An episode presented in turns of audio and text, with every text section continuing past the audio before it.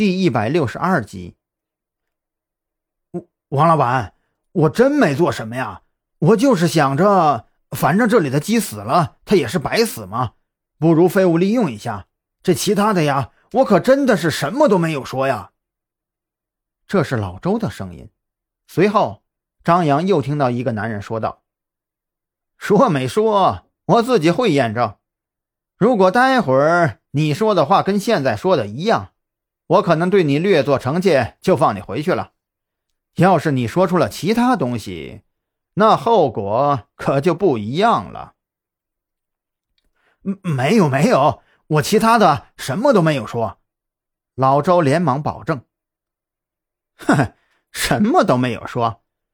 等待会儿那些外国药吃进你的肚子里，我才能确定啊。”男子阴森的笑着，随后敲响了房门：“大鹏，开门。”来了，这个声音来自下午主动找张扬说话那个工人。哼，提前不通知就找人来参观，不让你长长记性，我们可不放心。呃，老大，你放心带他进去，我在门口守着就行了。这个时候，王啸天在后面悄悄地点了点张扬。张扬，你说这老周会不会有危险呀？他们要是得到了不想听的答案，这老周会怎么样啊？我听这两个人说话的模样，不是什么善类呀。反正我们没有说什么敏感的话题，这里啊就先这样吧。我们马上回去。张扬并不是一个鲁莽的人，而且对于生命，他其实是持有一种漠视的态度。当然了，他有正义感，而且正义感很强。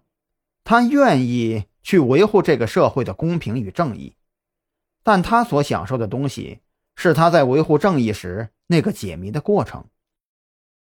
受害人对他而言，更多的时候只是线索与证据。老周会怎么样，他并不是很关心。况且，关心了又能怎么样呢？张扬把手机递给了王啸天：“喏，你看看吧。”这是我刚刚偷拍的，还好啊，没有被他们发现。他们拿着枪。王小天意识到问题的严重性了，不仅仅是枪，而且还是长枪，看起来像是制式武器。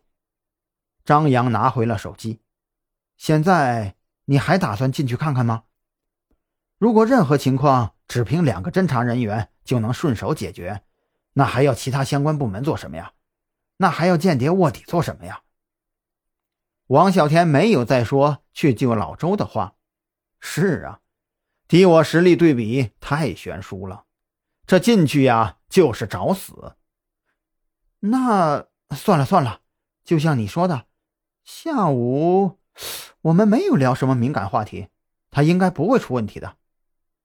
这个时候，鸡舍里突然间传出来一阵痛苦的呻吟。我我我为什么为什么这么难受啊？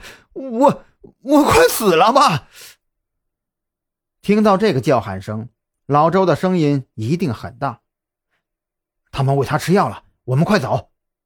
张扬和王啸天加快速度，一路狂奔，跑出去五六百米以后，干脆不再隐藏，敞开了跑。